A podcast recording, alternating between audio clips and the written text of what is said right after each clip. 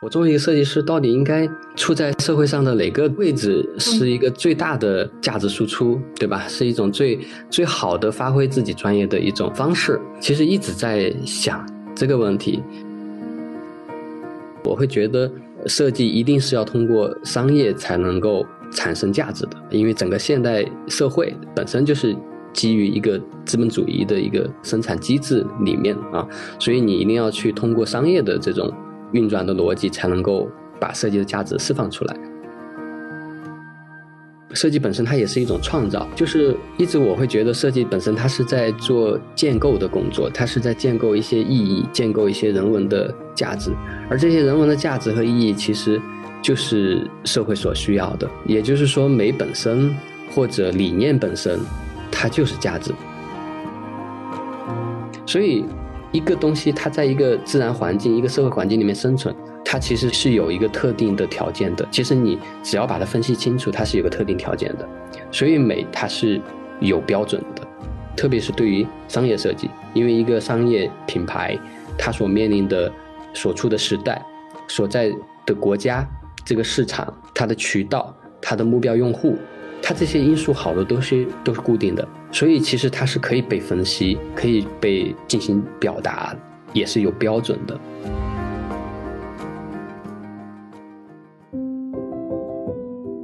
跳出思维定式，探寻设计边界，以多样视角呈现设计师的独特世界。原来设计还可以这样。大家好，欢迎收听《商业设计新知》。我是月瑶，距离上一期的那个商业设计新知和大家见面已经有一段时间了，然后呃，因为各种原因吧，最近时间 也比较忙，然后所以呢就断更了。所以接下来呢，在二零二四年呢，我给自己立个 flag，就是 一定不能断更，坚持更新下去。那本期呢，我们邀请到的这位嘉宾呢是彭林老师。那彭林老师呢，是目前在多所艺术院校外聘作为那个老师。然后呢，他同时呢，从清华大学的艺术与科学研究中心到国际 4A 美术指导的这样的一个经历呢，让他能够去特别擅长的将商业逻辑翻译为视觉语言。那同时呢，又为品牌构建系统的这种美学的视觉美学的范式。同时，他现在特别热衷于社会设计。然后呢，在探索商业与社会的这种如何实现一种共益。那通过创意和设计的方式呢，让商业变得更可爱，让公益更有趣。我觉得这个这个描述特别有趣。就是我一会儿可能要要要问问彭林老师，他眼中的商业怎么变得可爱 和有趣？对，然后呢，他曾经服务过很多的客户。嗯，包括小罐茶呀、龙湖集团呐、猎聘呐、滴滴呀、墨迹天气啊，都是我们耳熟能详的这些品牌。那一会儿我们也可以听一听他介绍，他是怎么跟这些品牌打交道，怎么去跟这些品牌去创造、去共同碰撞、去进行创造和去创新的。彭林老师，你跟听众朋友们打个招呼吧，先简单的介绍一下自己。哎，好嘞，好嘞，哎，大家好，大家好，我是彭林，然后很荣幸哈月瑶的邀请，然后跟大家聊一下关于设计的一些故事。我自己呢，其实做设计十四年或者十五年了啊，因为现在也翻过到翻过一年了啊，元旦刚过，嗯，然后我是零九年开始来到北京，然后开始做设计，之前的做了四年的一个。上班的一些工作经历，然后在早晨设计，在日本电通，嗯，在 Four A 的这样一个体系里面，就是对于品牌设计、对于广告传播的这种知识体系的一个基础吧。然后在一三年的时候开始创业啊，然后一直一三年到二零年啊，一直做了七年时间，七年时间做 UI 用户体验设计，然后品牌设计，在这样的一些工作体系里面。然后在二零年，然后去的小观察，在小观察做新项目的设计总监，然后做刚好两年，然后后来出来，呃，再把自己的设计工作室再拎起来，啊，再去调整他的一些设计的一些理念，然后工作的方法。当时其实也在想一件事情很有趣，觉得，哎，我们在跟所有的企业做品牌的时候，都在帮他们去梳理使命、愿景、价值观和品牌价值主张。诶，但是设计公司好像我们很很少听说哪个设计公司是有价值观的，呃，是有这种价值主张的。呃，好像很难，呃，这总是设计师只是为不同品牌去做他们想要的东西，他们应该有的东西，但是自己的设计好像没有明确。好，然后我我希望能够这十多年的一些故事吧，然后一些自己的思考，通过待会儿跟月瑶的一些聊天，能跟大家带来一些有趣的内容。彭林老师是一个特别爱学习的人，可能在你呃曾经你的学习经历里面，整个你的创业经历里面，我觉得这些可能给你。积淀了很多东西，带带入你很多的深入思考，所以后边也可以聊一聊。对对。然后那个彭林老师，刚才你介绍，就是你曾经其实是进入到企业里面做工作，然后你出来一度出来自己创业，出创业之后呢，然后那又进入到小观察，又进入到某一个品牌里面去做一些服务，然后那到现在又出来，所以你这样子就是。这样的一个过程，你觉得啊，就是在你你经历了进入一个企业里面打工，然后呢又经历了创业，在这个过程里面，你觉得你有哪些变化吗？嗯嗯，对，其实这个经历我觉得还挺有意思的，就是我相当于创业和在创业之前的在设计公司就是乙方工作，其实这个可以归纳成一种，就是整个都是乙方的设计公司的这样一种氛围。然后真正到小观察，到了这种企业工作之后，其实发现还是很不一样。就是，就比如说，你看有几个，这个其实也是我当时去到甲方很想学习和感受的东西。就是你在商业里面去作为设计去思考，和作为你在外面作为一个设计服务商，他的思维到底有什么不一样？第一个是你看，我们所有设计公司，它在服务客户的时候，其实都会把这个服务当成一个项目。项目的意思就是说，它有开始时间，也有结束时间。然后，但是你在甲方内部的时候，它其实更多是在做一个项目的运营设计，就是它是无止境的，它是呃没有结束时间，对吧？它它是一直在做。所以在公司内部的设计师，他很讲究。效率讲究成本，讲究跟业务之间的这种沟通，对业务的理解，对业务部门的理解，然后你长期以来做的设计输出，那你就很在意你的效率，在意这个东西对于整个组织的成本的控制。所以，往往在甲方的设计师对于业务的理解，对于成本效率的理解，对于组织结构的汇报机制的这些理解，都是远远呃超过在乙方的设计师的。啊，这个是在甲方的好处，但乙方呢，其实他更要求你设计专业本身的这种创新和突破啊，因为你在服务甲方的时候，只是阶段性的以项目制的服务方式，就是有开始时间有结束时间，并且是解决一个非常具体的一个问题，所以这个具体问题它会带来很好的你专业的发挥，你设计创意的发挥，所以对设计师专业的。单专业的要求是很高的，但是对你整体综合的这种思考能力和综合的商业能力，其实要求不算那么高。这个是一个很大的区别啊，也是我相当于工作了十十一年的样子，然后才进入甲方，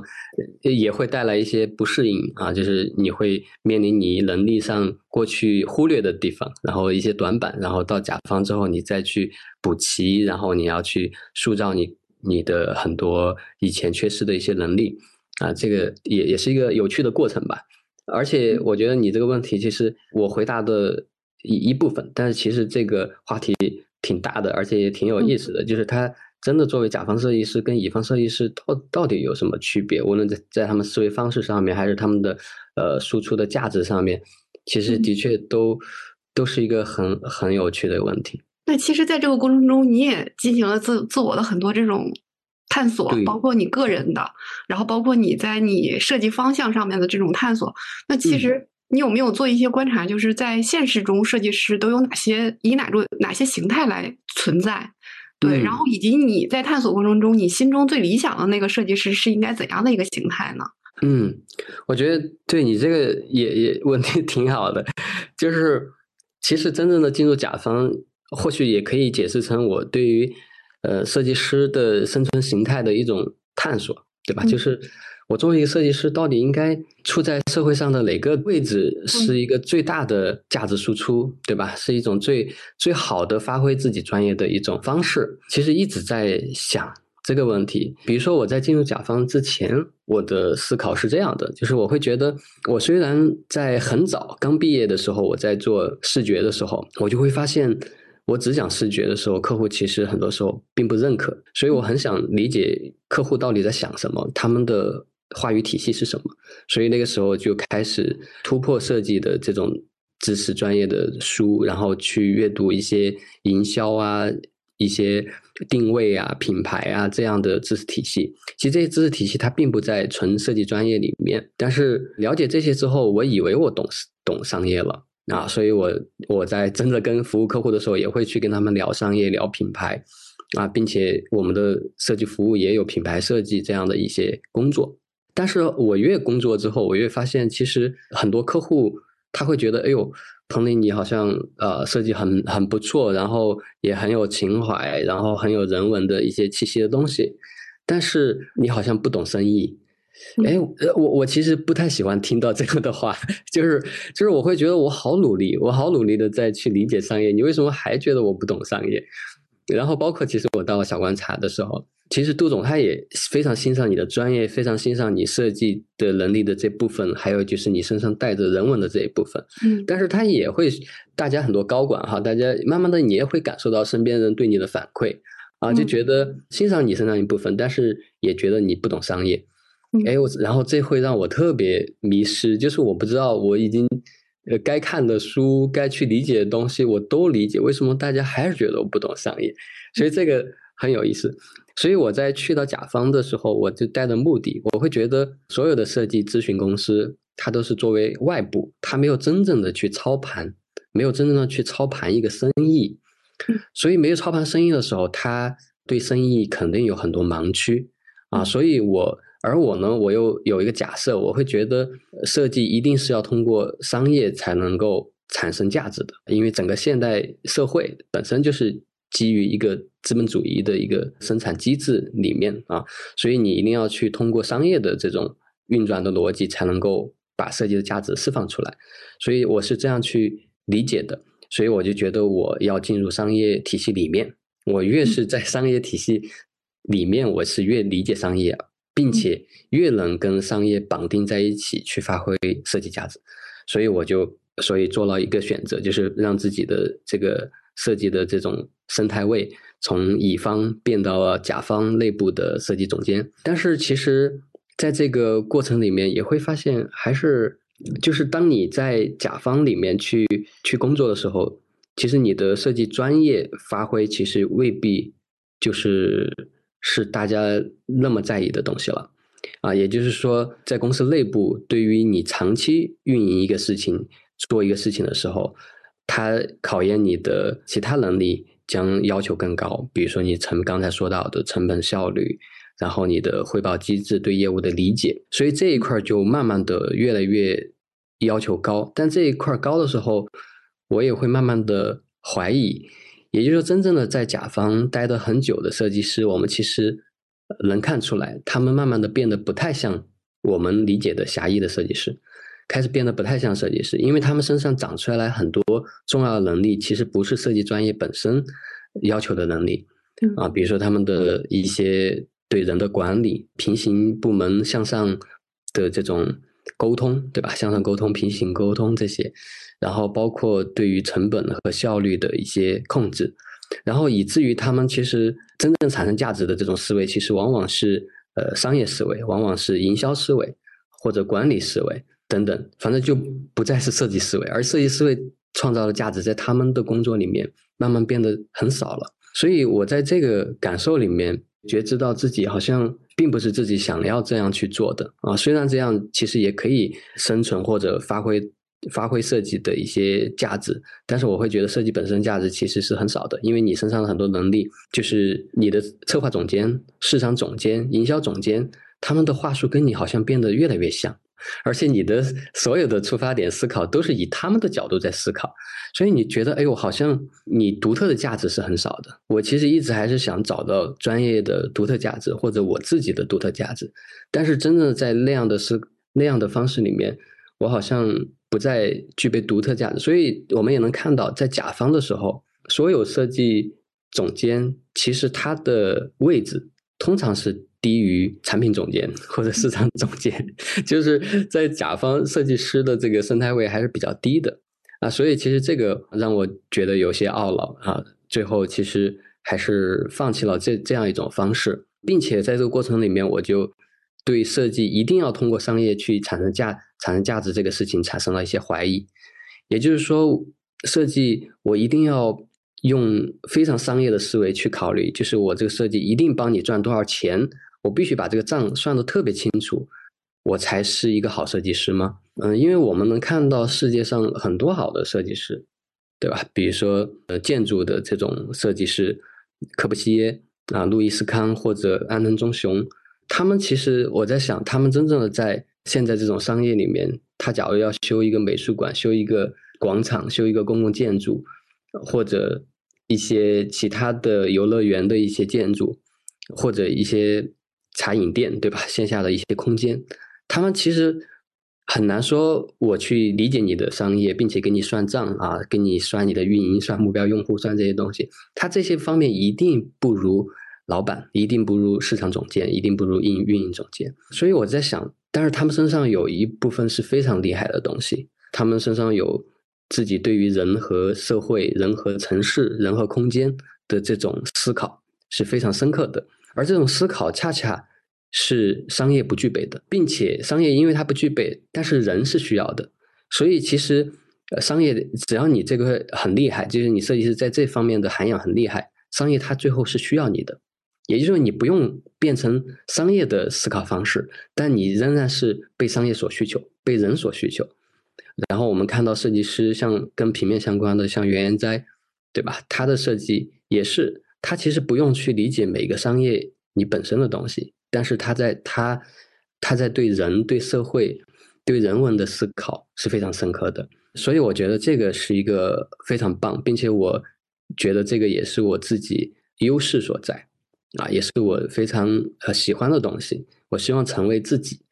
然后希望发挥设计本身独特的跟其他很多呃工作岗位不一样的这种独特价值啊，所以我最后。决定就是设计未必，所以我得的答案就是设计未必要通过商业思维去发挥设计价值，它其实可以成为设计本身，就是你就是在针对人跟社会的理解，所以我把它定义成一个人文社科，就是设计它还是一种人文社会科学，所以你基于人文社科的这种思维方式去把你的专业做深，然后那商业一定就会需要你，需要你之后，你其实在这个商业社会里面也发挥了自己的价值。并且是独特价值。我讲的特别好，就是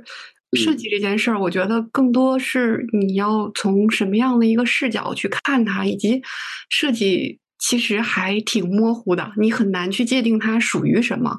啊，我觉得这个是设计它最有魅力的一个地方。你会发现很多地方 都可以有设计。但是它并不是能画等号就等于的。当然，你刚才前面描述就是说，它可能在甲方里面，在整个的这个生态位里面，可能是比较下游的。对，因为它设计本身它有这种服务的概念在里面。其实你会发现，它会切入到各个环节、各个细节里面。所以，当这样子的一个情形下的话，我觉得可能会对于设计的这种感知就会削弱，它就不会不会很集中的凸显出来。啊，我觉得这也是一个原因。对，当然刚才你你你表达就是说，呃，在甲方在乙方有有不同的区别，然后呢，嗯，这个生态位的问题。但是其实设计师，呃，有一个本质没有变，就是不管是在商业里面，还是在社会价值下下面，在人文下面，其实它都有一个本质，就是在帮助去传达一个什么东西，帮助去。把一个什么样的一个价值，一个什么一个主张给它传递出去，我觉得这个是有一个共通的，就不论它是在商业场景，还是在人文社会这样的一个场景下面，它都是。一个共通的一个本质，就特别想听你再再聊一聊，就是说，那你曾经服务过商业的品牌，然后也也也构构想过说关于呃这些社会价值的传递，就是那关于在这种价值主张的传递上面，设计是怎么去做帮助，就是做好这种传达的。这种价值主张，嗯，就像你刚才讲的，就设计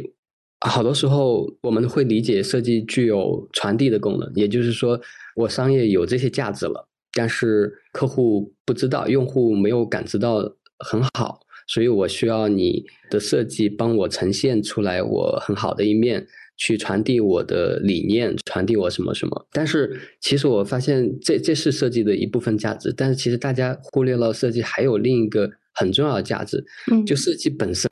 它就是有价值的，就是它不需要，它不需要。我们刚才聊的传递，其实还是它是成为别人的船，对吧？成为别人的一个工具。和一个喇叭，它要去把 价值放大，要去传递一些东西，要去衬托一些东西。它是一件漂亮衣服，但是设计本身它也是价值。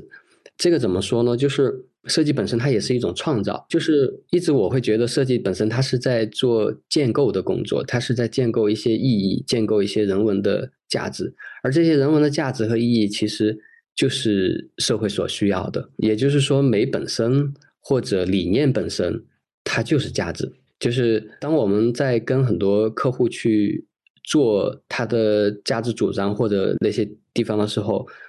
比如说它只有只是一个杯子，它只是一个杯子，但是我们会去思考，就是这个杯子在当下这个社会到底它给人带来一些什么东西？就是我们会去考虑它功能上的设计，就是会把。就从三个层面去设计它的东西吧。第一个是，比如说从功能和效率，那这个杯子它的大小是否符合人拿、握，然后喝水，这些其实是功能上的优化。然后效率上就是它的这种生产这种工艺，它这个材质的调整、大小的调整，是不是可以让它生产的更有效率，并且我的大小的设定。是不是更有利于运输，对吧？就是节省这种物流的这种成本和效率，所以这些一切都是在功能、体验和效率上面去产生这个价值的提升。这方面之外，其实我们还有就是设计很大程度上就是美学，美学其实也真的是一个非常独特的价值，因为这个它跟其他很多专业都不太一样。啊，它其实是有一个很好的美学的这种表达，但是美学我一说到这个词语，其实大家理解很不一样，并且也很少有人把它定义的很清晰。但是其实我其实可以简单的去表达这个美学的东西怎么叫美。美其实它其实来自于两个东西，一个是我们身体身体感知的自然的韵律，这个东西是什么呢？就是你会发现，我因为我们整个人的进化其实是来自于大自然的进化里面。所以你对于，所以你身体里面本质上就含有对于自然里面的韵律和节奏是是感知到的，就是自然韵律和节奏一一旦是符合你演化里面的东西的时候，其实你会觉得很舒服、很舒畅啊。比如说你看到我们所谓的那些螺旋的一些比例，对吧？黄金那些比例，为什么就觉得美？然后音乐一听的时候，它很和谐的和弦的时候，你非非常觉得美。而不，呃，音乐一旦不和谐的时候，你马上就能感知到，马上就能感知到。所以这些都是包括人的身材比例，对吧？然后这些东西都是包括颜色的这种和谐，都会让你舒适和不舒适。就是这个东西是是你身体里面带有的这种东西，它是来自于自然的韵律。第二个就是社会，就是因为我们最后演化演化到。就是进化到一个人的社会里面去了，所以在社会的时候，人是非常在意别人怎么看我们，然后所以以至于整个大众演化出了一种文化语境啊，就是每个时代会有大家倾向于怎样的价值观，对吧？就以前可能我们中国前四十年，然后我们大家整个追求物质财富，所以觉得权力和物质是非常美的。哎，但是现在整个生活呃经济开始。呃，进入一个平缓的一个状态的时候，人们开始不再那么过度的消消费，然后会很很理性，然后开始在意到生活里面、附近里面、身边的很多小的美好，对吧？所以这些东西都是社会转型之后，它带来整个社会的价值观也会变化。这些变化就导致我们看有些东西就会发生变化。就比如说，我们以前可能看到一个女生。花好几个月工资去买了一个轻奢的包，然后就就很漂亮，就很羡慕啊，就很羡慕。但是现在，我前段时间看到一个文章说，现在很多轻奢背轻奢包的女生都把轻奢包就放家里了，然后背上了帆布包，就是感觉去看一个美术展，背个不背个帆布包好像都都不好意思。然后，所以所以我们会发现。就是你对一个东西的美的感知，它也来自于社会这个整个人文的语境。所以设计师他最后哪些设计师是可以创造很美的东西呢？就是来自于设计师是否他真正的跟大自然的这个韵律更加感知的更深，就是他能够共情到大自然体系里面去。然后这个是这个这个部分，在我看来哈，就是会的确会有一些先天的成分，就是每个人性格和生出来。之后那种感知力还是会不一样，我觉得的确会不一样。然后另一个部分是后天可以努力的，就是他对社会语境、社会参与度、社会融入度够不够，呃，阅读够不够，以至于他对社会的理解、对文化的理解，对吧？他能很很很敏感的感知到，哎，现在经济技术、互联网媒体的这种变化对于人们。的这种价值观有什么影响了？好，这几年又有什么样的流行？背后到底是什么？呃，社会社会基础的要素产生的影响？就设计师对于社会的这种理解是非常深，并且非常敏感，所以这样的设计师是能够创造出跟人很共情、引领人的这种美学的。所以这个我觉得也是我们好多时候在给很多产品去赋予的东西。那这个东西我在我看来就是创造了，就是。也就是说，你其实虽然它是一个很虚的东西，但是它一旦具备这个东西之后，用户的确就更想买，而这个本身用户也是想买的，就是他想买你漂亮的本身，而不是说你漂亮了我就我就更愿意买。它是我有些时候它是冲着你设计本身去买的，那未必是这个杯子本身的功能。它也是冲着你美本身，然后还有就是一些理念啊，就是我身边有很多朋友，他好多时候会去买很多品牌，就就像 Patagonia，就是美国的户外的一个品牌，就是它也蛮贵的啊。然后，但是很多人会冲着它的价值观，就是它对于可持续、对于环保、对于很多价值的坚持，就是它有一些产品线，如果对自然环境产生影响了。那他就把这个产品线虽然很很盈利，但是他砍掉，他不做，就是就我们会发现很多这种品牌，他在做某一个业务，就比如说像户外的这种品牌，那他在做这个业务的同时，他就觉得这个业务本身产出的是一种物质的产品，但是他在想，我作为一个企业，在参与到整个社会里面，我除了创造社会价值，我的业务跟我业务相关的，是否还有人文价值可以去创造？那么他。帕拉贡尼亚，他就基于他的这个业务的这个这个相关性，去创造了一种企业应该为社会的自然环境、为环保、为可持续去做一些事情，并且他喊出这样的口号，并且所有的产品、所有的他的商业运作的方式都按这样去做，所以他无形当中其实去为整个社会输出了一种价值观和。和一个企业到底或者一个人可以怎么去生活，对吧？我们觉得这样的一种理念性的人文性的东西，它其实也是一个价值，也是一种真正的创造。所以我以前很喜欢这么去讲，就是就是广告，它不见得只是说是一个喇叭把声音放大了，它其实应该是一种交付，就是它是一种软性产品的交付。就是我不想听你广告去去增加我买你的东西。而是你的广告到底为我带来，也就是我们把广告还理解成真正有价值的内容。就像最后再举个例子，就是无印良品，它四十周年好像，他做了一本书叫打扫啊，就是扫地这样打扫这样，就他记录了全世界的这种，比如说印度在河边一个妇女在河边打衣服啊洗衣服，然后或者一个僧侣在擦佛像啊，或者或者一个。人在洗脸，或者一个人在日本，一个女生在地上拖地啊，然后等等，就是人类在做各种清洁、各种清扫的这种画面啊，他会拍视频、小小视频，然后连在一起，然后也是有照片，然后做成一一一本书，一本书，然后就叫打扫。我会觉得他这本书本质上，你说他是在做广告吗？他告诉你说，哎，你快来买我这件衣服，买我那件，他没有。但是你说这样的东西有没有价值？我觉得是有价值的。它会，呃，为人类社会输出了一个东西，就是让我们看到打扫所带来的这种美好。而这种东西为什么无印良品要去做？甚至他做了很多类似这样的事情，为什么要去做？是因为他的衣服它不不具备消费主义和和一般那种权利或者品牌的那种东西，就是带给你欲望，满足你欲望，他没有带给你欲望。你穿着他衣服，你不能在人群里面去嘚瑟，对吧？不能说，哎，你看我很厉害，我这有这个 logo。所以他知道人一旦不去不去攀比的话，他就需要内心需要自洽，对吧？他需要自洽，而他的产品只交付了一个基础功能，但是人很多时候还是不能自洽。啊，就觉得我穿这衣服好没面子，所以他其实还需要交付一个东西，就是人文的价值观的东西。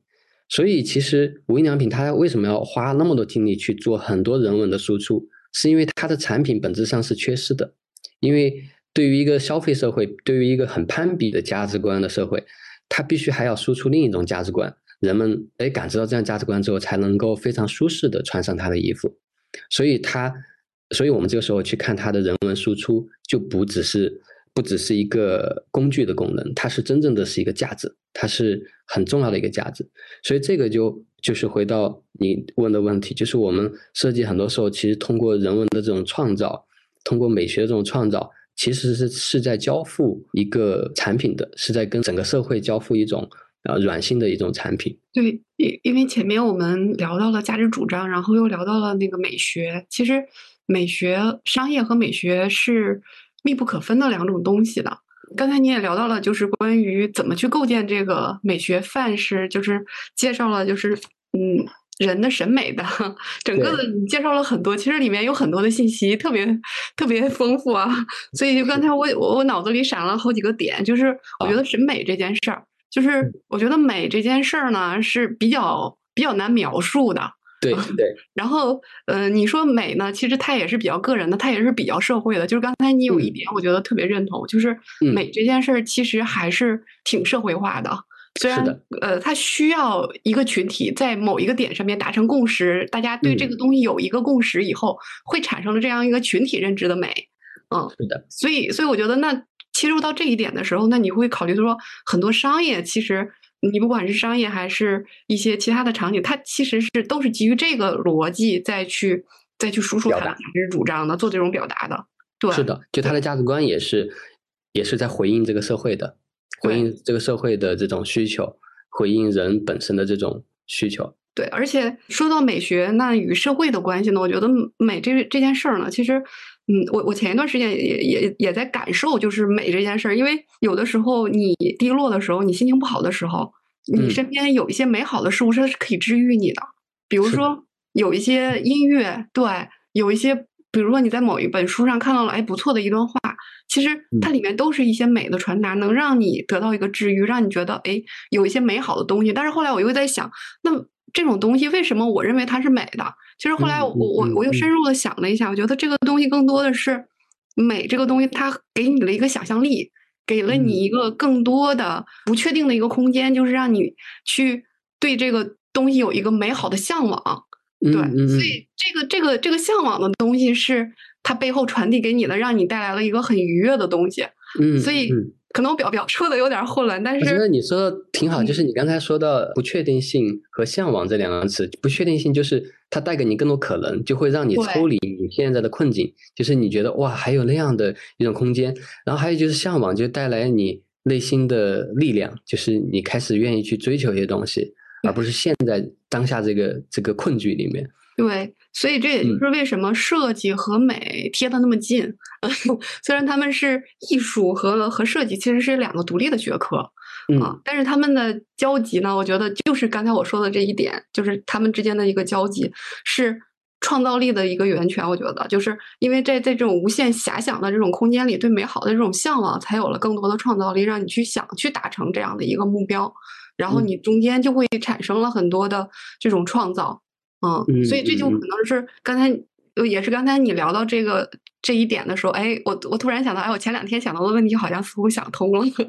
对，大概是可能是因为这个原因，所以我我觉得特别好，就是因为你前面你自己也写过很多文章嘛，就是包括你写了一篇就是为品牌构建系统的这种视觉美学的范式，就是你也有聊过，就是。关于美和商业之间的关系，但是这个问题你刚刚其实已经都解答了。对，都已经解答了。就是其实如果能让商业能更具有更长的生命力的话，那一定是要结合美学、社会、人文，要结合更多的东西，才能真的是一个很好的一个商业，是一个有有价值的商业品牌。对，这是这是刚才你通过你表达，我我能理解到的。对，然后美学范式这个，我其实可以补充一个。呃，因为这个其实也是对我启发蛮大的一个东西，就是我会发现我们专业里面它是割裂的，就是平面设计里面它有一个呃视觉的系统啊，也就是平也就是 VI 部分，它很多时候在做一个系统，对吧？一套系统。嗯。但是我们会发现，嗯，空间设计它有它的一套语言，然后呃。真正的工业设计又有它工业的这种模型啊，一些造型的一套语言和他们专业的东西。如果文案啊，就是一个品牌的文案，如果很厉害，它又会塑造这个品牌的文字的这种体系的这种风格，表达的风格。然后，如果他再请了一些导演拍片子，然后有音乐的介入，那可能又是另一个专业的东西。所以，我我就会发现，一个品牌它有很多这种。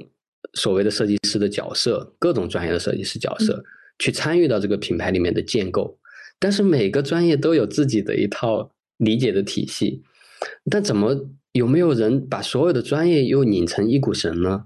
到底是谁具备这样能力去拧拧这个绳子？也就是说，整个品牌的导演是谁？但是没有这个专业，其实就是我们现在所有的学校体系里面没有说有一个叫品牌导演，那他懂。工业设计懂平面设计，懂空间，懂音乐，懂语，懂文文字的形式，懂反正就各种形式，就是眼耳鼻舌身意，就是我们所有感官所感受到的各种艺术形式，他都非常敏感，并且又理解商业啊，他知道商业这个东西要通过怎样的形式去长出来，那并且通过这些设计师所有设计师的合作，那这个就牵涉到。但是我们又会觉得这个东西非常重要，这个统一这种这种东西非常重要，它不是统一一个专业里面的东西，统统一所有专业，就眼耳鼻舌身意，你所有感知系统的统一，这才是呃一个品牌应该要去建立的统一。所以我们就会发现一个现象，嗯，就是有些真正做得很好的品牌，它往往创始人创始人就是这个品牌导演，就像乔布斯，对吧？就是他在做的时候，他的所有的体系出来。它是感人的，就是你会发现苹果充满了一种精神，在那个时候，无论它的，你看到它的发布会，你看到它的一个广告画面，你看到它的一个手机，你都感动，你都觉得它充满着光芒。然后还有感动的品牌，就像无印良品啊，也是它的音乐，它的任何一个产品里面的香味，对吧？就是你拿起它的香味，你打开闻香的时候，你不会闻到跟它价值观、跟它文案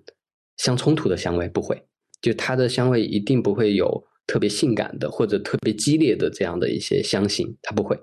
嗯，就是，但是我在想，哎，是那些调香师他怎么去理解到我我的香味应不要去用那种香味，对吧？然后还有就文案的时候，他在写的时候，他不会用特别多华丽的词藻，他都很陈述性，他那样的一种一种文风会去表达。包括它空间设计，呃，包括它里面的音乐啊，它的音乐的风格也是你看跟它的文案跟它的。呃，材质跟它的家具设计，这些都是相通的，你会觉得很有意思，然后你会很感动，你会觉得这背后像是一个上帝在指挥着各种东西长出来了一个完全不一样，但是又浑然一体的东西，就是它跟好多其他品牌都不一样，但是它又浑然一体。然后再有澳大利亚有个品牌叫伊索啊，就是它的是一个护肤品品牌，然后它的平行、它的平面、它的空间、它的包括产品里面的产品都非常有意思，就是都非常具备自己的价值观，所以我一直向往的是能够做出来这样的品牌，因为我会觉得这个太酷了，就是长出来一个这个社会以前没有过的这种样子的品牌，但是这个品牌呢又浑然一体，无论任何地方都浑然一体，所以这个是。我对于美学范式的理解，就是它背后是一个设计导演啊，是一个品牌导演。嗯，那这个是来自于什么的启发呢？就是我会发现，就是刚才你在说美，其实它是主观的，那就好多时候是主观的。但是我很早之前发现美，它其实特别商业的美哈，人个人的那的确是主观的。比如说我喜欢某个东西，你你你不喜欢，这个其实是个人的，因为我们知识体系很多不一样，对吧？包括我是男生，你是女生，你看生理上它很多时候也会不一样。然后所以这个会带来很多个体的差异。但是我们放在社会上的时候，它其实始终会有个时代性，就是某个时代它有个共性。然后我们去理解商业的时候，我曾经这么去想，就比如说一头牛，比如说在西藏高原的时候，你说那种那种水牛，水牛的那个样子，它的黄色的皮，然后毛很浅浅的，然后大概那样的体型，那样的骨骼，那样的牛更美，还是说像牦牛那样那种长的毛，然后那样的体型那样的东西？其实西藏人一定更喜欢牦牛啊，然后他们也觉得牦牛真的很漂亮。很好，而且选择下来就是牦牛是最好的，所以我们会发现，哎，这个就是我在谈论它的形式，你看它的皮、它的毛、它的骨骼、它的骨架，那些所有东西都不一样，是为什么牦牛在西藏就很美，哎，然后水牛在四川就很美，呃，奶牛在内蒙就很美，哎，你会发现它们牛长得都不一样，但是它们是什么决定它的美？原来是有原因的，是有它的一个生存生存形态决定的。包括再举一个例子，就是呃仙人掌，就是仙人掌它为什么长成那样，对吧？就是它一定来自于，就是如果上帝让我在沙漠里面设计一个植物，我会怎么设计？我会设计，假如我会觉得最近很流行大叶子，对吧？是呃怎样长叶子还是怎样的热带植物，那我就在那儿种一个大叶子，它可能就最后死掉了。死掉之后，我思考它的生存形态，思考它的降水量、蒸发量、温度，最后我可能设计一个根很长，上面把叶子转换成一种茎，然后这样的一种设计。但是最后你会发现，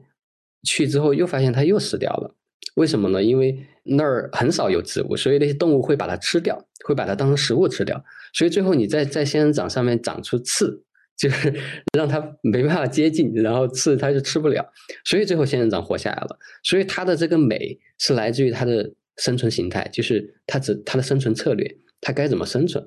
所以一个东西它在一个自然环境、一个社会环境里面生存，它其实是有一个特定的条件的。其实你只要把它分析清楚，它是有个特定条件的。所以美它是有标准的，特别是对于商业设计，因为一个商业品牌。它所面临的、所处的时代、所在的国家、这个市场、它的渠道、它的目标用户，它这些因素好多东西都是固定的，所以其实它是可以被分析、可以被进行表达，也是有标准的。刚才你聊到这儿啊，就我还有一个问题，就是。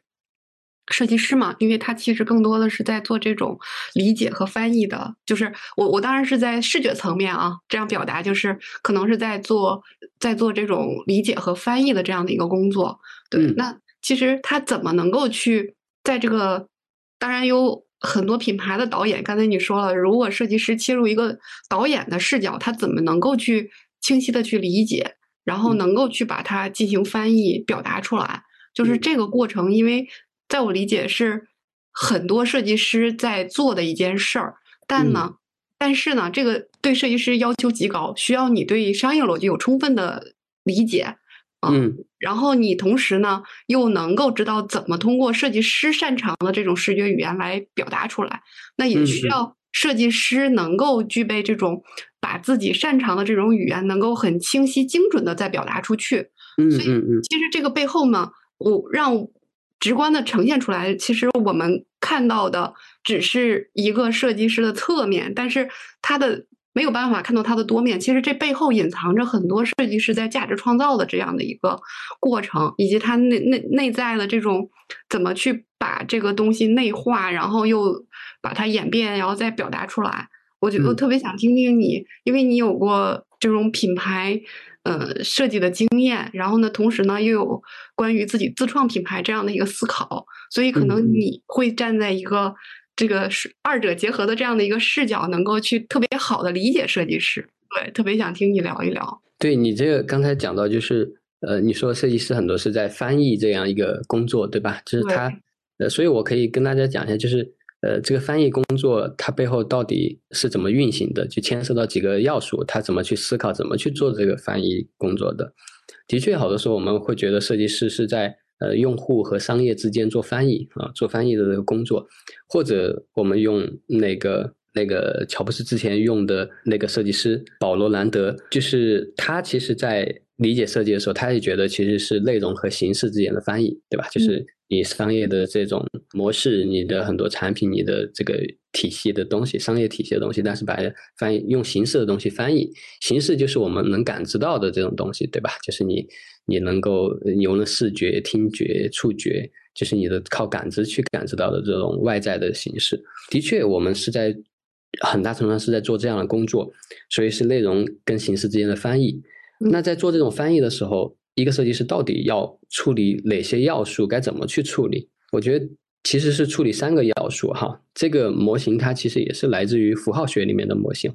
就是我们其实呃这个先不展开，就就符号学里面一个模型，就是三个要素。第一个要素就是我们到底要去翻译怎样的一个含义，对吧？就是这个含义你要挖掘出来，你到底要翻译什么？对这个。这个翻译什么？这个就是商业里面的知识体系，就是所以对设计师的要求是他必须很好的理解商业，因为很多老板他其实不见得非常知道自己公司自己面对用户之后他到底应该表达什么啊，他其实他对于他想表达的东西未必很清晰啊，所以作为一个设计师，其实你要理解商业啊，你要去梳理，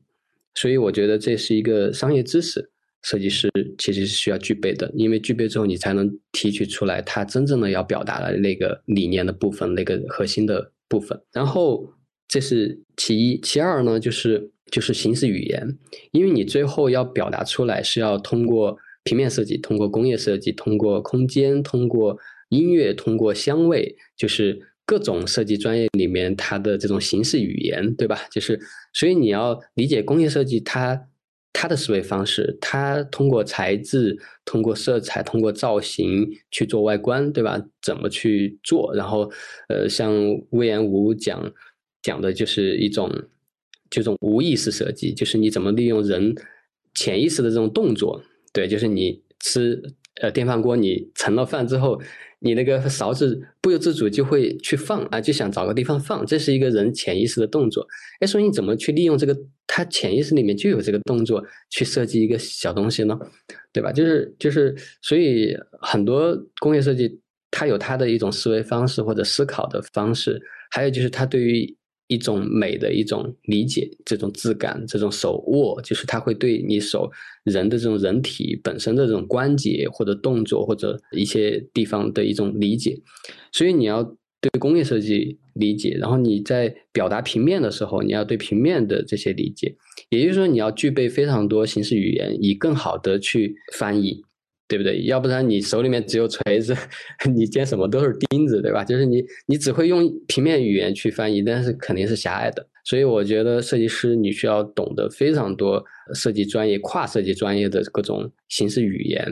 这个是显得非常重要啊，并且还有一个就是，就是对对审美其实要更加更加宽啊，别狭隘，因为很多时候在一个专业里面对审美其实往往只是带着自己专业的这种审美，其实是偏狭隘的。好，然后这是形式，也就是你知道翻译什么了，这是我们刚才第一个。第二个就是你手里面有很多可以表达这样的东西的工具啊，你有工业设计、平面设计、空间啥的形式语言，你都储备的很好，所以这是形式。还有一个，我们好多时候觉得这样就完了啊，也就是说你知道翻译什么，并且你手上有很多翻译工具啊，然后你就可以去翻译了，其实不太对的，因为其实你翻译出来翻译的好与坏，怎么去评判呢？所以其实还缺一个要素，就是就是理解的语境、接收的语境，就是也就是你这个翻译出来是给用户、给整个社会大众看的，那你到底理不理解用户和社会？就是你，比如说我翻译成一一个一个红色，我个人觉得哇，这个红色很高级啊，很非常怎么？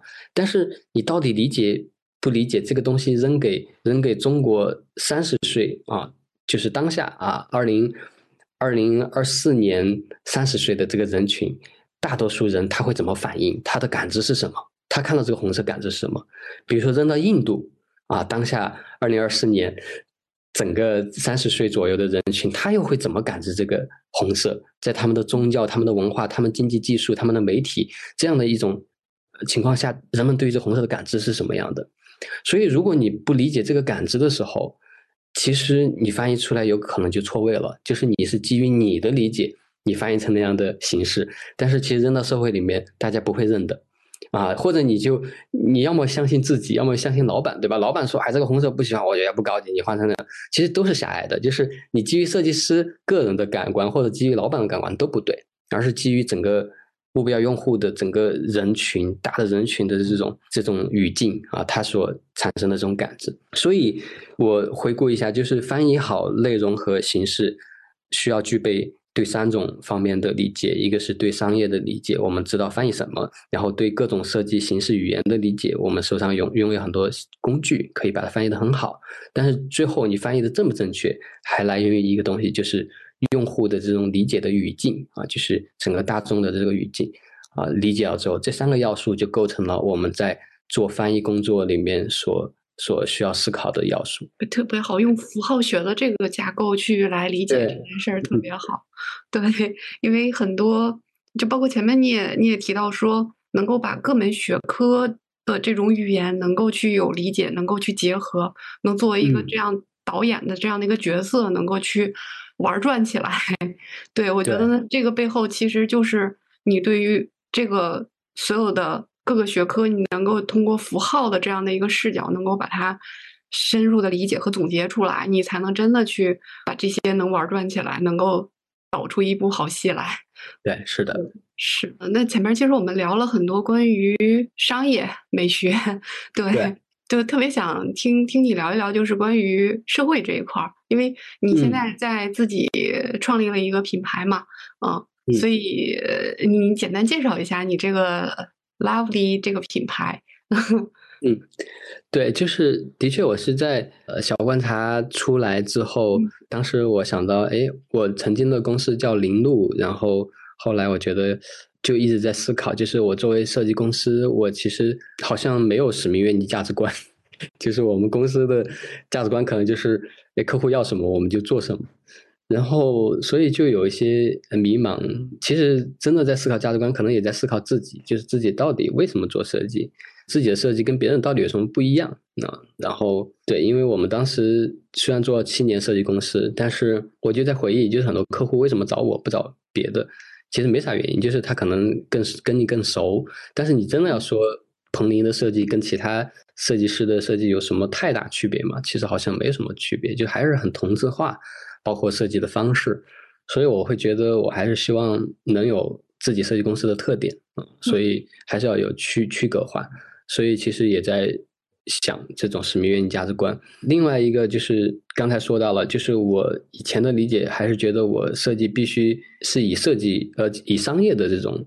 这种价值体系和思考体系来来去思考，就是把设计融入到商业里面去啊用。市场总监用产品总监用用老板的思维去思考设计，但是我后来觉得我在这方面的话我没优势，因为我始终没有老板更理解商业模式，我始终没有市场总监更理解这种它的营销啊，然后我始终没有。我打断有个问题，就是其实你前面也提到过，就是有有一段时间你因为觉得大家觉得 你不太理解商业，一直也不理解商业，后来这个问题你解决了吗？对，没解决，所以我就觉得他们理解商业的确比我厉害。因为其实核心有一个要素哈，我好像不太关心钱，就是就是他们真的就是因为不你你不太关心钱之后，你的商业其实因为商业本现在国内大多数企业其实还不是使命驱动的，其实还是很在意盈利和成本的控制，效益效益优先的这种东西。而我对这个东西其实没有那么。强烈就是我内我能感知到我内驱力不是来自于这个，就是我一定要物质欲望很强，然后对于成本控制非常非常敏感，然后对于竞争对于那些东西，我其实这方面一直不太敏感啊，所以我最后其实是相当于放弃了。我发现我自己真的不行在这方面，就是我比起老板在商业上思考，比起市场总监，比起销售。他们比起渠道，你要你，也就是说，我谈渠道，我谈销售，谈运营，谈商业模式，我在他们面前就不可能厉害。就是也也就是说，我感知过很多老板，感知过很多商业的优秀的人，我发现我就是缺根弦儿，我在这方面就努力都不行。就是你认命了，你觉得我努力都不行。但是我又会发现有些东西是他们欣赏我的地方，而且我好像在这方面很快乐，而且我又擅长，所以我就想为什么我不发挥这一块了？而且我会发现这个就是设计师独特的地方啊，所以我就而这个地方我就开始定义了，我会发现其实本质上这个是什么？是你把你的能力放在一个社会体系里面去思考了，就是你在为这个社会为人解决了什么问题？只要你真正的让人喜欢你。让人有需求，就是人的需求，你满足了他的东西，为这个社会带来好的东西，那他就有商业价值啊！也就是你，你用社会学的方式去思考，你为这个社会输出价值，你最后就会得到钱，你就会被商业认可。哎，所以我觉得，哎，这个还挺好，就是我不用进入商业的思维，所以这个是我为什么后来很多时候都会提到社会或者我的很多。设计的思维方式或者很多都是来自于社会学的，或者我认为我为什么我的设计怎么产生价值，我也会用社会学的方式去思考，就是我的确为社会创造价值了，我为人解决什么问题。所以其实你在不断的在自己的这种探索、探索自认自身的独特价值，以及探索你的个人壁垒在哪里的时候，你转换了视角，从商业的视角转换了社会视角，所以一下子你就进入了一个，哎，发现。你之前的这个难题，用这个视角是可以解决的。是的，是的，是的。也就是说，我的确以前我真的会拼命看商业的书，就是 拼命看商业书，然后对自己不懂商业特别懊恼。所以我其实真的是很很努力在这方面，甚至我也觉得我是设计师，就是我身边很多设计师里面很很懂商业的一个设计师。但是当我真正的跟纯商业的人、纯商人待在一起的时候，我会发现。我绝望了，就是我好像比不过他们，然后我还是我，就是我还是一个设计师，你成不了商人，所以我我最后就很懊恼。但懊恼之后，你又发现一线生机，你会发现，哎，你为什么要懊恼呢？你就成为自己呀，然后社会需要你，对吧？社会一旦需要你之后，你在社会立足之后，商业就需要你了。他发现哇，原来所以你看，原来在他不用去跟小米说，哎，我给你做这个 logo，我为运营怎么带来效率了，给你介绍多少成本，对吧？然后最后用户会带来多少传播，对，带来多少价值？原来在肯定不是这么去算账的，他不会，他不会去算账，他也不太了解一个科技公司要怎样去创造价值，他只用去去理解人，他会理解人文科科技。和这个社会的关系啊，就是一个科技公司，一个种科技跟人所需求的东西，人文的东西跟这，所以我会觉得这是我把自己放在一个呃社会的一个角度啊，所以当时就觉得很多商业在中国商业过去四十年的发展，很大程度上都是对于物质的这种利润的这种追求，但是我们已经看到很多新消费起来，包括国外的很多消费品是充满着一种你就。你就会为他的价值观买单啊，就是你会想为他投票啊，就是他做的事情，就是你作为人你内心想做的事情啊，然后你就会为这种投票，你会去买他一个产品，你会喜欢他，你放在那儿你就你很开心啊，而这个开心不是不是去炫耀，不是说一定穿着这个东西拿着这个东西在外面别人会会表扬你，而是你自己内心会愉悦，所以我就发现。我也愿意做这样的事情，所以我就开始把自己公司的价值观调整成，那就是我们的英文就是 lovely，就是就是可爱的，就是我会觉得商业以前很多商业在我面前有很多很厉害的商业，我们会觉得哇好厉害，它的营业额今年多少对吧？它的市值多少多少，我们觉得很厉害，但是我们害怕它啊，我们会会觉得它非常厉害，但是我们也很很少产生爱。至少对我来说，哈，就是我会看到这样的品牌，我觉得非常厉害，但是甚至有些时候还不会，还不喜欢，对吧？就比如说像像那种脑白金，对吧？就是它可能卖的很好一年。但是你内心好像真的不喜欢，包括很多有有孩子的妈妈，有在电梯里面也抱怨，觉得这个广告天天在这儿吼些什么呀？孩子也学会了一种广告的歌曲，天天在这儿哼，然后甚至有些妈妈会举报，就觉得这些电梯广告整个很扰乱。但是很多广告人又很炫耀啊，你看我这个广告多有效效果，然后大家都传播了，所以我我就感觉到一种扭曲，就是一方面创作者，嗯，这种设计师。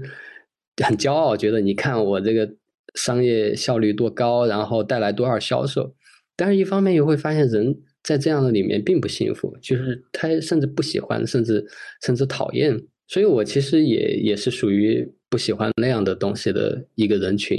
然后我并且发现很多人其实希望有美好的商业，就是这个商业其实你是可以被人爱的，而不是只是害怕他，呃，觉得他是一个巨人，力量很大。所以我我觉得我们设计师。通过这种人文的构建，通过美学，通过这种公用效率的这种设计，其实可以让一个商业既活得很好，就是有利润的增长，但是又可以被人爱啊。所以我会觉得这个可能会支撑我，或者发挥我的优势，也是支撑我一直做下去设计的一个一个很大的动力。所以最后。就大概是这样的一个理念啊，就是做让商业变得更可爱，然后做人更有人文性的品牌。就是它，因为品牌很大程度上其实是一种社会的表达、人文的表达啊。因为我们在说商业模式的时候，它其实的确是基于资本、基于利润的一个东西。但是为什么很多东西它要说品牌，要建立品牌？因为建立品牌其实它是跟谁签了这个契约呢？是跟整个社会啊，跟所有大众签了契约，也就是说。我承诺我的公司是这样的一个状态，并且大家也相信它了，所以品牌就成立了。所以品牌它其实一定其实是基于社会学的一种思考，因为一个企业它真正的一个企业到底在干嘛？其实它是在承担一个社会责任，对吧？就是社会现在缺这样的东西或者缺那样的东西，然后它或者这个东西呃价格太高，然后这个企业它就会说，哎，我来帮大家把这个产品又做好又便宜。那我来承担这样的一个社会责任，然后我就开始做这样产品，哎，并且他真的这样兑现了，那大家对他的印象就是那样，所以他就他就为这个社会创造了一种价值。但是这种社会价值，它有物质成分的价值，也有人文成分价值。所以我会觉得，设计师或者设计，我们把它定义在这种对社会的上面是很好的，并且所以这样以此之后，我的公司就开始有了。价值观有了自己的一种设计方法。那咱们整个的这个 Lively 这个可爱的设计这样的一个品牌，就是大概会有哪些业务构成呢？对，之前其实我们想过，就是核心其实是我们现在品牌设计公司里面的这种业务，就是比如说我们的品牌定位，嗯，就是品牌主张这一块的工作。第二个就是所有的品牌设计，就是我们刚才说到的，就整个美学范式的表达，那就有空间、有包装、有它的平面的这种 VI，然后包括工业设计，它其实这些常规我们在呈现一个产品它所需要的这种设计形式，它怎么去达成一个系统性的统一和这种构建啊？然后在只是在这个构建过程当中，我们可能会更擅长于去。研究一些呃新的材料啊，就是一些新材料的应用，或者更加新理念的空间的设计，对吧？就是对于怎么更节能，然后怎么通过太阳的光线，通过自然环境本身去塑造你空间内部的温度啊，塑造你内部的光线，然后人跟空间的这种关系，可能更会在这方面会会思考的更多啊，在这种形式创造的时候。还有一种业务可能会牵涉到一些社会活动啊，就是比如通过设计展览，通过一些活动的这种线下的这种艺术展啊，或者一种行为艺术或者一些活动啊，装置艺术啊那些去去呈现，然后或者组织一些活动，去帮这种企业直接参与到社会里面去倡导一种理念，倡导一种价值，但是其实也能完成呃营销传播的这个作用。所以其实是营销传播的一种创新吧，就是通过社会活动去创新营销活动的形式啊，而不是只是说我们可以拍个视频在网上发一下，或者做一个线上的一些内容常规的内容传播。其实我们可以做很多有意思的这种呃线下的一些活动啊、展览啊之类的，大概会设计这样的业务。哎，比如呢，就是我我对你这个社会活动创意的社会活动这块挺感兴趣的，就是嗯。大概举个事例，就是你是怎么通过这样的一个社会活动来去植入很多你的传达，然后包括你在这个社会活动里面体现了什么？你想你想你想创造什么在里面？活动有的时候我们其实想，我举个例子吧，就是以前我们在给远洋远洋的写字楼，它在全国有很多写字楼，他们写字楼在一楼的时候，他们其实想做一些活动，去服务于在这个写字里楼里面工作的这些人哈，就入驻的这些公司，呃，让这些公司觉得说，哎，这个写字楼还是经常会做一些有意思的活动啊，所以来就是其实是运营用户吧，就让用户觉得所有的写字楼的这些员工觉得这个写字楼还是挺有品质的，而且也有服务，还可以跟他们提供一些溢价，所以。他们只是提出这个需求，就他们想做一些活动，然后所以当时我就想跟他们做一些有社会型的一些活动啊，就有一些社会价值的活动。为什么是？其实社会价值的活动为什么有意思？就是社会社会价值本身很多时候就牵就跟传播很相关，也就是说你一提到社会角度的话，也就是说这个活动是跟每个人都相关的。对吧？然后所以说大家就容易参与，容易传播，所以这个也能起到企业它本来想达到的目的。然后，所以我们当时做了个什么事儿？是第一个是我之前在西藏，呃，在藏区有一个叫集美建站的一个公益学校啊，是一个喇嘛建立的一个学校。这个学校吃住学都不花钱。然后，但是这个学校他自己建了一个生产呃奶酪啊、生产牛奶的那些工厂。然后这个靠这个工厂的盈利来支撑这个学校的运转，所以我当时就想把这个公益学校跟远洋进行嫁接，所以通常这种活动，所以这个是第一个，就是我通常会去嫁接一些一些资源，一些本来可以产生公益行为的一些资源，一些社会价值的资源，所以我就当时策划了一个活动，就是说就是做一些画展，做一些画展。然后一个主题的画展，那这个画展我们会有一个命题，然后会有一些框架，也是小朋友在这里面去随便怎么画，其实最终呈现出来都会很好看啊。比如说有一个叫这种小孩跟大师的关系，就是的确我们看到世界的这些名画，但是我们让小小朋友去去画这样的名画，他就会画的所谓的歪瓜裂枣哈，就会很很有趣。就是但是他画出来之后，其实你还是会觉得他。还是会联想到那个画，比如戴珍珠的女孩啊。经过他理解以后又输出来的他的眼中的名画。对对对，所以我们觉得很有意思，就能看到画家的思维和纯粹小朋友完全没接触这种思维，所以我们就，但是我们想用小朋友就是让集美建站那边学校去画，因为画了之后，最后这种销线下的一些周边的销售啊，或者整个甲方就远洋他也会花一些钱来做这件事情嘛。所以这些费用就可以给到学校那边啊，通过教学的一些工呃一些一些学校的一些文具啊那些东西的捐助，可以给到那边学校。所以我会觉得这样既能达成远洋他们想要的效果，就是它传播和线下的这种画展的效果，但是同时呢又能为那边学校创造一些收益啊，和让学生有一种在对城市里面这种交流沟通和和和。一些一些参与度吧，然后所以我觉得这个事情还挺有意思，然后就去做了。但做出来之后，包括我们中间这些内容，我们会拍视频记录啊，等等等这样的一些东西，然后最后再做传播。哎，所以其实是达到客户的效果的。然后最后它也产生了一些社会价值。我们通常会会大概这么去做。对，我觉得还挺有趣的，就是因为 很多这种创意的这种嗯社会型的活动。它里面是把很多关系会交织在一块儿了啊，我觉得这个是特别有趣的。就前面你提到的那个内容和形式，这个我我觉得就特别有趣，就是设计师其实就在做内容和形式之间的这种转换，对。对，但是你刚才提到了，我突然理解到了为什么你要做这种创意的社会社会活动。其实它也是一种内容和形式的转换，但只是形式不同。我觉得更重要的是你你那个内容的传达，嗯嗯嗯嗯，对，就是构建了一个这样的一个社会关系。嗯，我觉得还挺有趣的。那其实。就前面聊了这么多啊，我我突然想到，你其实你还有一个身份，就是 大学的老师。对你可能定期也会去到学校里面去给学生上课。嗯，对，我觉得其实这也是你社会社会的一面吧。因为对，因为你可能相当于把你过往的一些经验和你的所思所想，然后你能够去沉淀转化出来，然后怎么去面向学生这样的一个群体，把这个内容输出出去，就是。我我特别想听你聊聊，就是在你跟学生的互动里面，你觉得学生在进入社会之前，最应该架构起一个什么样的一个认知和能力来，能帮助他未来做好进入社会的准备？这个问题 有点难。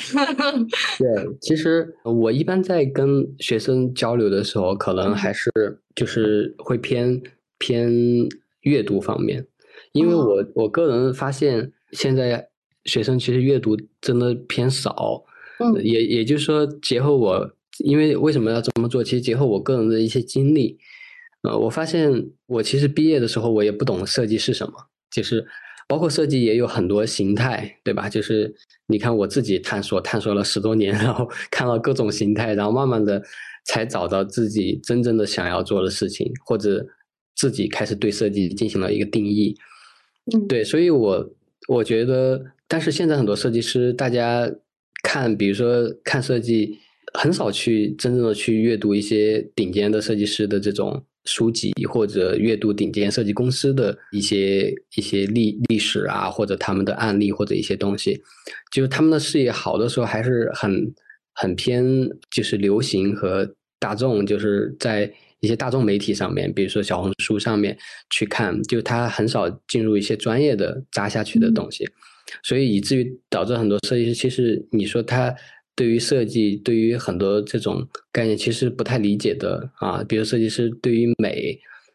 对于审美，他真的对于个人审美或者商业审美或者一个公共审美，呃，或者审美本身，其实他很多讲不清楚的。然后设计是什么，其实也不太讲得清楚的。所以我觉得设计师对于这种呃基础的东西，其实应该。通过阅读要去有一个深度啊，然后还有就是对于这种社会实践要要多多接触，对吧？就虽然在在学校，但是可以多接触社会实践，然后去感知自己缺什么，感知社会需要什么，对，然后进行这种碰撞，我觉得也是蛮重要的。所以通常我真的要去学校的时候，往往会在这两方面，一个是带去自己。现在有的一些东西给他们，第二个其实也会告诉他们，就是让他们知道，他们很多时候以以为知道的东西，其实不知道的。就是比如说设计是什么，其实他好多时候他觉得我学设计，我肯定就不言自明的东西。但是其实他要希望让他们知道，这是一个很难的问题那，他其实需要不断探索啊。这个会告诉他们。第二个是，呃，也要让他们看到社会的变化，去去跟社会接触。对，因为教学相长的这样一个过程，其实有的时候学生也是老师的一面镜子。其实能够通过学生能看到自己很多东西，然后你又在跟学生不断的这种碰撞里面，你可能也会有很多的这种感悟。对，所以我接下来的问题特别想问问你，就是你现阶段，你现阶段你个人最关心的问题，以及你现在最想解决的问题是什么？对于你来说？你当下你最需要什么？设计专业上吗？都可以。就设计事业上面，便于设计啊。对设设计设计本身上面，其实我我自己现在我觉得很要解决，就是因为我其实总的来说还是比较理想的一个人，就比较理想一个人。但是现在总的来说，可能也对自己的评价哈，觉得还是有点一事无成的感觉，就是虽然。对，虽然做了呃七年创业，然后当时在在北京的一些小设计圈子，大家也是知道我们公司啊，包括在小湾茶做的，其实就是对于领导或者对于杜总，大家沟通还是很好，大家评价也都很好。但是离自己真正的好像希望为这个社会带来一些什么，带来一些独特的什么，这样一个目标始终还没有达成，始终还没有一些起色，所以我觉得这个是。我很想去做到的，呃，现在呢，其实慢慢的开始有了思路，就自己想要去怎么做，想要怎么做，所以有点整装待发的这样一个状态。但是呢，其实因为你想好怎么做，然后跟接下来做还是会有一些呃区别，所以接下来真正的想要去做的还是突破自己很多东西，因为自己其实在具体做设计上面 OK，但是在社会。呃，实践或执行能力上面，其实我还是发现我有些弱。就比 比如说，呃，因为我真的要去达成的一些事儿，其实我需要跟很多在社会实践上面，其实有很多人做得很好，包括社会学方面或者在参与到社会行动上面的很多人，各个专业的人，他未必是设计师啊，他其实有可能是其他很多人，他们其实做了很多有意思有意思的事情。其实我想去跟他们做一些对话，做一些沟通，包括中国很多工厂对于新材料研究，我也想去看，去去去学习。而这种扎下去的这个过程，其实需要我的行动力啊，需要你真的去做。但这种行动力背后，其实是你要付出的，你要付出，但是有没有收获，其实你不知道。所以这背后对于你的勇气，对于你，对于你经营公司所这种收支上面的这种不平衡，假如。收益不好的情况下，因为接下来经济其实也不容乐观，在这种不容乐观的情况下，你会发现你有很多需要去投入，需要去做很多奠定自己基础的事情，所以这个是我接下来要去做，也并且很需要勇气，很需要勇气。其实我说具体一点，就是你看我对于各种新材料的探索，各个工厂的这种研究，这是一个大的工作，还有就是对于。中国很多已经在